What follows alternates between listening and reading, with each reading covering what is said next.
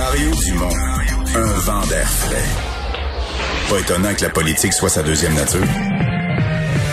Vous écoutez Mario Dumont et Vincent Dessureau.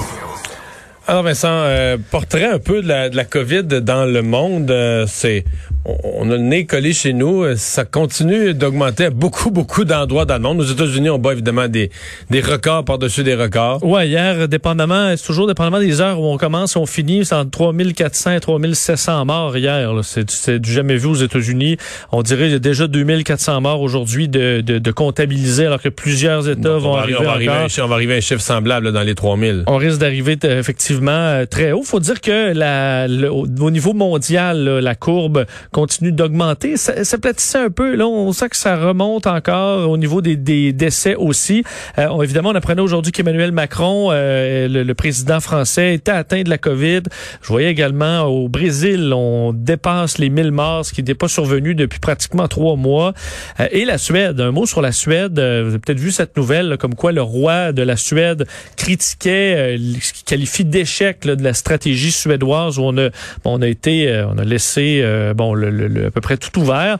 Dire qu'aujourd'hui c'est un record absolu là en Suède, 8881 nouveaux cas. Le précédent record, c'était même pas 8000, on était à 7935. Alors, c'est un autre bond important, 91 décès.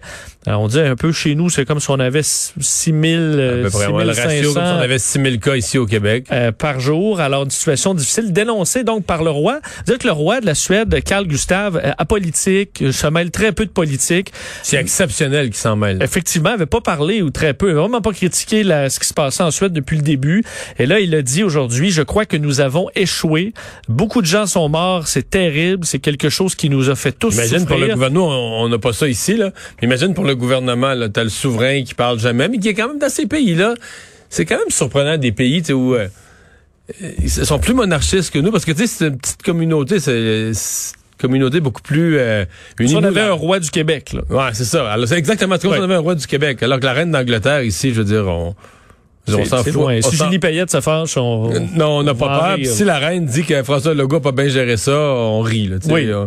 Mais là-bas, ça secoue le gouvernement pas à peu près. Oui, surtout qu'il a rappelé euh, le fait, bon, les services de réanimation, euh, les soins intensifs qui sont euh, débordés. On a besoin de renfort euh, de personnel de la santé, entre autres à Stockholm où tout déborde. Mortalité, Mario, jusqu'à dix fois supérieure aux euh, pays euh, voisins, pays scandinaves voisins. Là.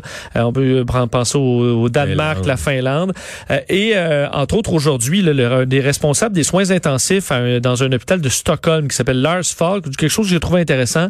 L'autorité de santé publique avait préparé trois scénarios cet été euh, et euh, eux s'étaient préparés au scénario le pire et finalement il s'avère deux fois pire que, Que le, pire. pire. scénario qui était prévu cet été en Suède, du moins pour la ville de Stockholm qui est une des plus touchées.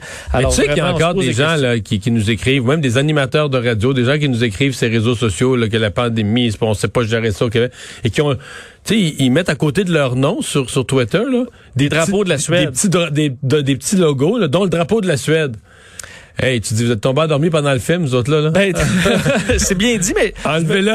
Mais je me demandais, il y aura des analyses, euh, évidemment, sur tout ce qui s'est passé dans la pandémie pour des années encore, puis des, des, des recherches de doctorat ou autre, mais euh, on verra la, ce que la stratégie suédoise a fait comme, comme Mais décès. là, il y a plus, à mon avis, il n'y a plus de questions. Là, c'est une, une Oui, on voit que c'est un, un échec, mais au niveau de son impact, moi, l'impact en Suède, on le voit, là, on a les chiffres, mais l'impact dans le monde, à quel point euh, dans d'autres pays, comme chez nous, au Canada puis au Québec, ça a donné des arguments à certains d'être, de ne pas respecter les règles. Dire, à d'autres pays, d'autres pays qui ont retardé leurs mesures en disant on pourrait essayer comme la Suède. Est-ce que l'expérience suédoise a fait un, un effet sur la courbe au niveau mondial en donnant plein d'arguments aux gens dire garde la Suède, garde la Suède? Mais là, on en parle moins malheureusement. Une situation vraiment dramatique là-bas. Bon, euh, Valérie Plante qui demande aux Montréalais de respecter les consignes. Bon, ce que là, ça va, qui va quand même loin, là. hein? Oui, va loin, alors que, faut dire, on atteint 560 cas euh, dans les dernières 24 heures à Montréal, alors qu'on a vu une augmentation importante dans la métropole. Et Valérie Plante va assez loin. Elle était, faut dire, dans un point de presse avec Sylvain Caron, le chef de, de, de police, euh, concernant le lancement d'une escouade contre le trafic des armes à feu. Mais évidemment, la question de Noël est arrivée rapidement. Euh, On a voulu dire que la, le SPVM était prêt à intervenir intervenir les 24 ou 25 décembre. Euh, vous imaginez quand même le mandat, pas facile pour des policiers de dire, bon, on va aller cogner dans des portes pour euh, arrêter le party euh, dans des endroits à Noël. Mais ce que disait Valérie Plante, que de un, euh, ce qu'elle souhaite, c'est que les Montréalais ne se rassemblent pas. Alors, comme ça, il n'y aura pas de problème avec les policiers. Là. Mais si des gens voient des personnes qui rentrent dans des résidences pour faire la fête, la chose à faire, selon elle, c'est d'appeler la police. Évidemment, elle rappelle que l'SPVM aura des effectifs, mais pas à l'infini, qu'on ira hmm. par ordre de priorité. Alors, ça ne veut pas dire que les policiers vont arriver, mais euh, de ne pas se gêner pour appeler les policiers pour qu'il y ait des interventions, même à Noël. Je suis jamais chaud là, aux appels de gens. C'est appeler les gens à dénoncer leurs voisins le soir du 24. Déjà qu'il y en a qui y pensent, là, ou des, je pense des citoyens qui voient des, des abus ou des situations aberrantes, là, le dénoncent spontanément. Est-ce qu'il faut euh, la mairesse qui lance l'appel à la dénonciation le soir de Noël? J'ai l'impression qu'il y aura effectivement, on va les mettre peut-être loin ces appels-là dans les priorités. Il y a toujours quand même de l'action à Noël pour les services d'urgence. Peut-être qu'il n'y aura pas tant de visites. Euh. Ben ça, on, ne ferme pas. On en a parlé tout à l'heure avec Paul Larocque. Le gouvernement a décidé, comme il a fait le printemps passé, qu'on ne peut pas fermer la SAQ et la SQDC, même si certains citoyens disent, ben voyons donc, ces biens-là sont pas essentiels. Ceci dit, euh, je pense qu'il y a des gens qui s'imaginent que ça va fermer. Il y a du monde ces jours-ci. Hein. Oui, les gens vont soit ont peur que ça ferme ou euh, en ont besoin de beaucoup de quantité pendant le temps des pendant le temps des fêtes. Faut croire parce que à la SQDC et à la SAQ, vraiment euh, achalandage très important. Nos collègues de TVA Nouvelles se sont rendus dans des files euh, à la fois la SAQ et la SQDC dans les dernières heures pour se rendre compte qu'effectivement, euh, il y a beaucoup d'intérêt. On avait vu, euh, bon, faut dire même pendant la première vague, beaucoup d'achats, entre autres à la SQDC. mais... dans une SQDC, j'avoue que je suis jamais rentré dans une SQDC, mais ce que je vois, c'est que c'est les images qu'on a vues, c'est des petits commerces peut-être qu'on explique que la file est forcément dehors. C'est pas comme une SAQ, là. Tu sais, le nombre de, je sais pas, au pied carré, tu dois avoir combien de personnes en dedans. À mon avis, c'est 3 4. Oui, avec les nouvelles règles, ça doit être très peu, Très peu. Donc, c'est ça. Donc, moindrement que tu as un peu de monde et ils sont, ils sont beaucoup plus nombreux sur le trottoir qu'en dedans. Oui, il semble que, bon, dans les gens dans la file, euh, dans les files d'attente, on avait toutes sortes de raisons pour expliquer, euh, bon, l'importance ou non de garder SAQ et SQDC ouvertes alors que d'autres magasins sont fermés.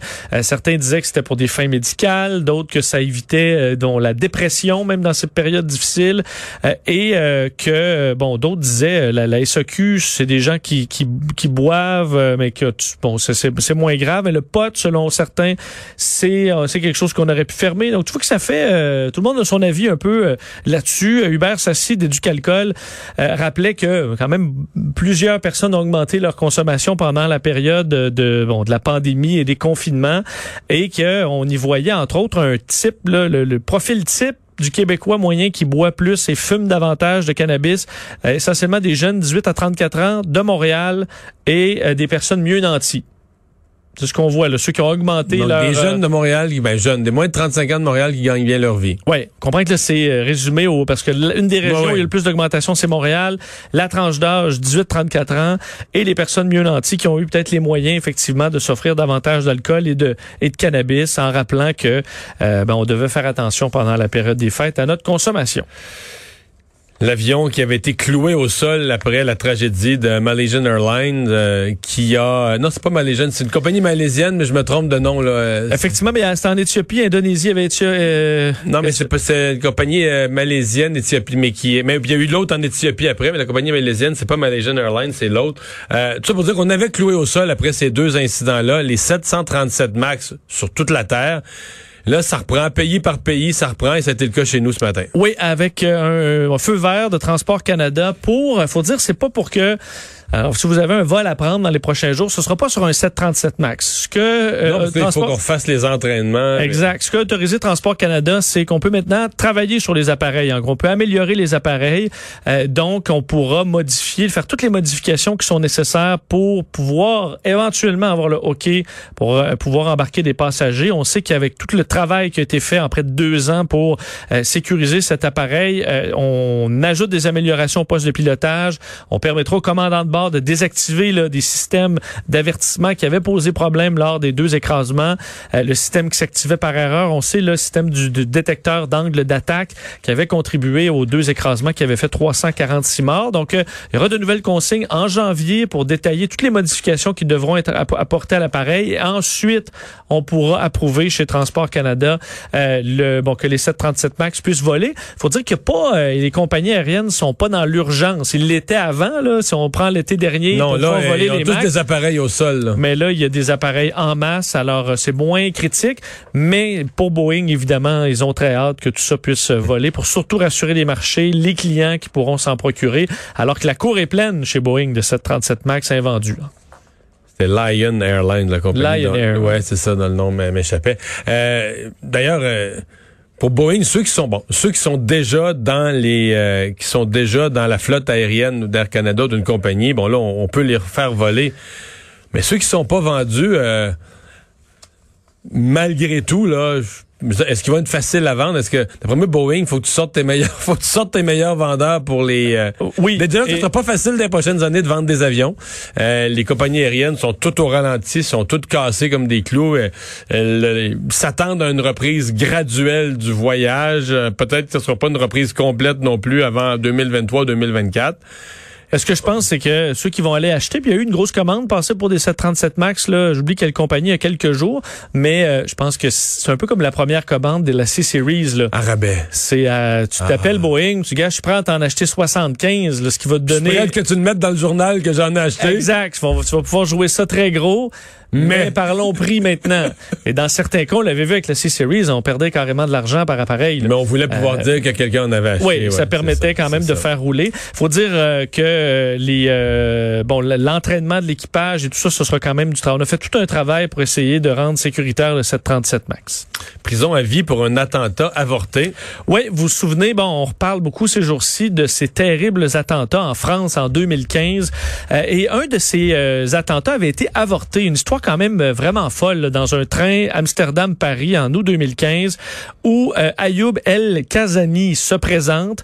Euh, et euh, bon, c'était le 21 août 2015, entre au, euh, au train qui est en gare à Bruxelles avec un Kalachnikov, un pistolet, 300 munitions, mais repéré par des passagers dont deux soldats américains qui sont en vacances en civil. Euh, le repère, alors qu'il est sur le point de se mettre à tirer, vont le maîtriser. Donc avant qu'il commence, et selon euh, les, les, les- bon l'analyse, il était prêt à tuer aveuglément et indifféremment l'ensemble des passagers dans un train alors qu'il est en mouvement. On peut penser que le nombre de victimes aurait été horrible alors qu'il y avait 200 passagers à l'intérieur du train.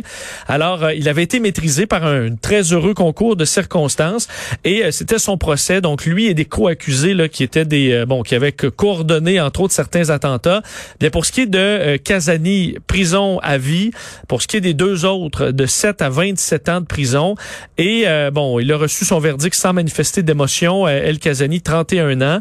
Et ce qu'on expliquait, lui, c'était défendu en disant que sa seule mission, c'était de tuer des soldats américains.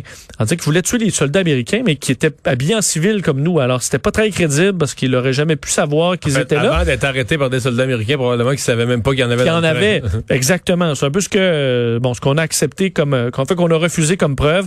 Alors, il y avait pas chez les Américains d'aucun signe distinctif, Elle était muni d'un arsenal. Alors, on sou- Mais ça, on- c'est on très bien. C'est-à-dire que la prison à vie, euh, il il a pas plus il a pas pu compléter son plan, mais tu dois juger jusqu'à un certain point. À un moment donné, tu dois juger l'intention là. Tu as l'intention de faire euh, 100 morts, c'est ça qui doit être jugé. juste arrêté là au moment Physiquement, au moment d'agir. Même pas devant ton ordinateur chez vous là. Tu as quasiment le doigt sur la gâchette. Là. Euh, donc on a été on a été sévère, perpétuité. D'ailleurs, on disait que ça s'inscrivait dans une véritable campagne d'attentats de masse qui trouve son apogée euh, le 13 novembre à Paris et à Bruxelles euh, quelques fait l'année suivante. Tu veux nous parler de policiers euh, qui ont qui ont joué les bons samaritains euh, dans une situation plutôt loufoque. Oui, une histoire un peu particulière. euh, c'est bon rapidement en Ontario, euh, dans la nuit du 11 décembre. En fait, il y a eu vol de voiture à la pointe d'un couteau euh, par un homme donc en Ontario et qui euh, s'est dirigé pour une raison qu'on ne connaît pas encore au Québec. Et euh, dans la nuit du 11 décembre, deux agents qui patrouillent sur la rue Notre-Dame à Repentigny repèrent un individu qui est en train de pousser une voiture comme s'il était pris. Finalement, discute avec le monsieur qui dit être tombé en panne. Alors, les policiers qui vont se mettre, la, la- la station-service, elle est tout près. Alors, les policiers qui vont pousser la voiture, qui est dans le fond la voiture volée par un Ontarien. Euh, et là, peut-être que le voleur se dit, ma foi, je suis en- Qu'est-ce qui se passe? Les policiers sont en train de m'aider. Va réussir son plan à rentrer à la pompe euh, de la station-service. Mais pendant qu'il fait le plein, les policiers, tu dis, OK, les deux niaiseux ont ben ils ont dit on va quand même vérifier la plaque. Alors, bonne idée, puisqu'effectivement, tout de suite, lorsqu'ils ont rentré le, numéro de plaque de la voiture, ont remarqué que c'était rapporté volé et même un vol armé, là, donc à la pointe d'un couteau. Alors, euh, ben, ils ont procédé. Alors là, finalement, les bons samaritains sont venus, les euh, sont redevenus des policiers pour arrêter ce suspect de 30 ans euh, qui fait face à des accusations de vol et de vol de véhicules et de que Dans l'intervalle, les policiers avaient quand même poussé. Quand même poussé. on disait à la, la, police de Repentigny que les policiers, là, ils font ça très souvent, donner un coup de main comme ça aux citoyens. Mais évidemment, c'est jusqu'à ce qu'ils se rendent compte que tu as commis un crime. Alors, il a été placé en détention jusqu'à ce que les policiers de l'Ontario viennent le chercher. Euh, Bon, sous peu était en recherché d'ailleurs également l'homme en vertu d'un mandat d'arrestation. Alors, ça s'est mal terminé. Lui qui était rendu là, au bout de son larcin, mais non. Merci Vincent.